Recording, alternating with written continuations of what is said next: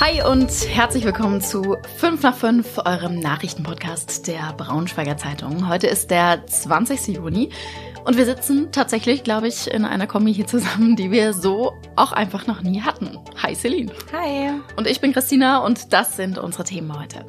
Das Drama ums Autohaus Pilarski in Helmstedt geht in die nächste Runde. Was Kunden jetzt droht. Braunschweig will Abkühlung in der Innenstadt schaffen mit einer Wassersprühanlage. Und es gibt wieder Schienenersatzverkehr an der Weddlerschleife. Wir haben einfach mal den Praxistest gemacht. Ich finde, es ist schon fast wie so eine neue Folge Prison Break oder so. Wir sagen es jetzt mal so, die neue Folge Autohaus Pilarski ist online. Und für alle, die ihr Auto dort verkauft haben, dürfte das jetzt echt ziemlich übel enden. Ja, das Autohaus hat ja seine Geschäfte hauptsächlich damit gemacht, dass die Autos auf Kommission verkauft haben, also im Auftrag ihrer Kunden. Nur ist es so, dass ganz viele Kunden mitsamt ihrem Auto auch gleich den Fahrzeugschein ausgehändigt haben fand ich oder finde ich ehrlich gesagt auch voll plausibel. Also wenn man sein Auto verkaufen will, dann gibt man das natürlich irgendwann auch mit ab. Aber das war wohl nicht so richtig schlau, weil wer den Fahrzeugschein hat, dem gehört das Auto ja auch. So ist das zumindest rechtlich geregelt. Und jetzt sind die Autos verkauft. Das Geld ist aber leider weder bei den Kunden noch auf dem Firmenkonto des Autohauses gelandet. Ja, richtig, richtig dumm gelaufen. Vermutlich kann das jetzt auch nicht mehr rückabgewickelt werden. Der zuständige Insolvenzverwalter empfiehlt übrigens niemals, also wirklich niemals bei solchen Geschäften den Fahrzeugschein abzugeben, bevor das Auto verkauft ist, sondern erst, wenn wirklich alles unterzeichnet ist. Das hätten die Kunden da sicherlich auch gerne vorher gewusst.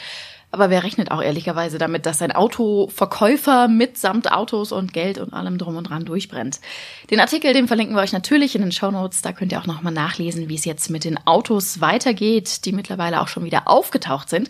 Das sind ja zumindest auch einige. Es ist richtig heiß draußen im Moment und in unserem Podcastraum ohne Fenster ehrlicherweise auch. Also mein Handy zeigt so ungefähr 26 Grad an aktuell. Ich finde, da wäre so eine kleine Erfrischung schon ganz nett jetzt. Ja, ich glaube, da hat die Stadt Braunschweig jetzt was im Petto. Die plant nämlich eine, und davon habe ich vorher noch nie gehört, eine sogenannte Sprühnebelanlage. War mir tatsächlich auch bis heute unbekannt. Vorbild ist die Stadt Graz in Österreich. Die haben das nämlich schon. Also es ist einfach, ja, wie kann man das irgendwie am besten beschreiben? Es sieht so ein bisschen aus wie so eine Schwimmbaddusche vielleicht. Also diese silbernen Stangen irgendwie, die man kennt. Ähm, das wird einfach auf den Hydranten oben drauf geschraubt und dann kann man unten auf den Knopf drücken und zack kommt da so feiner Sprühnebel dann aus dem Gerät raus. Ja, der soll dann die Luft abkühlen um ganze sechs Grad. Natürlich kann man sich aber auch einfach darunter stellen. Wenn der Hagenmarkt irgendwann neu gemacht ist, dann soll da womöglich so ein Ding hinkommen. Es gibt aber bis dahin auch noch einige Hürden. Zum Beispiel geht es um das Thema Infektionsschutz.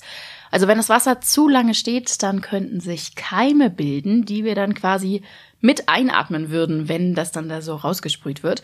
Und das Thema Wasserverbrauch, das ploppt in dem Zusammenhang auch immer wieder auf und das scheint auch euch zu bewegen. Wir haben das ja vorhin auch schon auf dem Instagram-Account der Braunschweiger Zeitung gepostet. Da haben auch viele vom Thema Wasser gesprochen. Wir verlinken euch den Artikel nochmal, da könnt ihr nochmal alles ganz genau nachlesen. Der Wasserverbrauch der Teile ist nämlich eigentlich gar nicht so hoch hat mich überrascht. Dauerthema und Dauerbaustelle Weddeler Schleife. Alle Pendler in der Region sind schon richtig genervt und das komplett nachvollziehbar.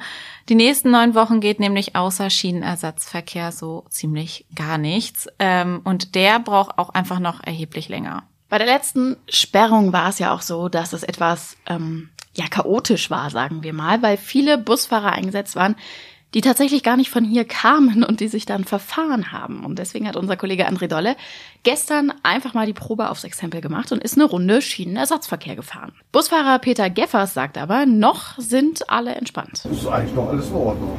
Bis jetzt läuft. Ja, trotzdem sind natürlich irgendwie alle genervt, weil das einfach eine ganze Menge Zeit auf dem täglichen Arbeitsweg kostet. Ja, also es ist schon sehr nervend und es war ja letztes Jahr schon einmal so der Fall und dieses Jahr wieder und ja, letztes Jahr war ja auch der Zeitraum drei Monate. Und ich denke, das wird auch dieses Jahr wieder verlängert. Das war Jette Barkowski. Sie fährt für ihre Ausbildung immer hin und her. Wenn die Baustelle aber endlich mal durch ist, sagt sie, dann freut sie sich, weil das auf jeden Fall doch auch eine Zeitersparnis ist dann, die sich dann schon lohnt. Die ganze Reportage verlinken wir euch natürlich in den Shownotes. Und das war heute sonst noch wichtig. Mehrmals musste ihre Ankunft verschoben werden. Jetzt sind sie aber da. Zwei argentinische Löschflugzeuge, die hier bei uns zwischen Harz und Heide für Sicherheit sorgen sollen. Ja, richtig krass. Die sind jetzt sieben Tage die Woche von 10 Uhr morgens bis zum Sonnenuntergang im Einsatz und könnten bei Bedarf natürlich mega schnell vor Ort sein. 30 Minuten brauchen die zum Beispiel bis in den Harz. Das ist ganz schön schnell. Und was ich ehrlich gesagt auch krass finde, die sind von Argentinien bis hierher mit diesen Dingern geflogen. Und das sind jetzt auch nicht so Riesenmaschinen gewesen, sondern das sind so kleine Propeller-Dinger. Wir verlinken euch den Artikel nochmal, da gibt's alle Details. Und es gibt eine neue Studie der Stadt Braunschweig, die ich ehrlich gesagt richtig schockierend finde. Befragt wurden Schülerinnen und Schüler der Jahrgänge 7, 9 und 11 und es ging um das Thema Gewalt in der Partnerschaft. Und jeder Dritte hat da gesagt, ja, das habe ich schon mal erlebt. Oder dass er oder sie schon zu sexuellen Handlungen gezwungen wurde. Ich finde es auch richtig krass. Also die waren zwischen 11 und 18 Jahre alt. Also das müssen wir nochmal betonen. Und das finde ich jetzt leider nicht so überraschend. Mädchen waren doppelt so oft betroffen wie Jungen. Die Studie macht die Stadt Braunschweig alle zwei Jahre und da sind echt viel krasse Ergebnisse rausgekommen. Also verrückt. Wir verlinken euch den Artikel dazu mal in den Show Notes, dann könnt ihr euch da selber mal ein Bild von machen. Und es ist Sommerpause im Fußball. Das heißt, es ist auch Transferzeit. Und zur Verstärkung haben wir uns jetzt Leo Hartmann aus der Sportredaktion rangeholt. Leo, da sind ja schon auch einige Namen bekannt geworden heute, oder? Ja, das äh, Stichwort Verstärkung hast du eben angesprochen. Meintest mich, die ich natürlich nicht bin, aber wie Emanuel Ferrei für Eintracht Braunschweig. Ja, jetzt muss man sagen, war. Denn es kristallisierte sich so heute im Laufe des Tages heraus, dass ähm, Ferrei vor dem Absprung steht. Ich habe auch mit Eintrachts Manager noch gesprochen, der hat das bestätigt und meinte, ja, wir bereiten uns darauf vor, dass er jetzt geht, zeitnah. Ähm, das wird wohl der Hamburger SV werden, das ist noch nicht bestätigt, aber die haben schon seit längerem immer mal wieder ihr Interesse bekundet.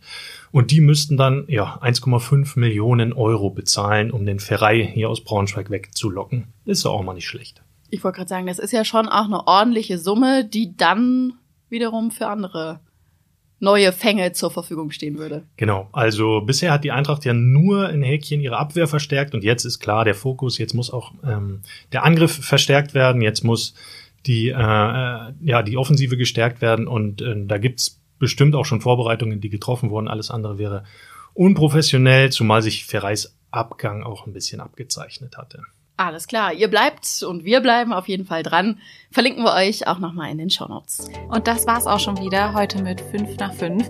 Ihr wisst ja, wenn ihr Fragen oder Anregungen habt, dann meldet euch unter 5 nach 5 at funkemedien.de oder schreibt uns eine Nachricht an die Nummer in den Shownotes. Und jetzt wünschen wir euch einen schönen Feierabend. Tschüssi, bis morgen.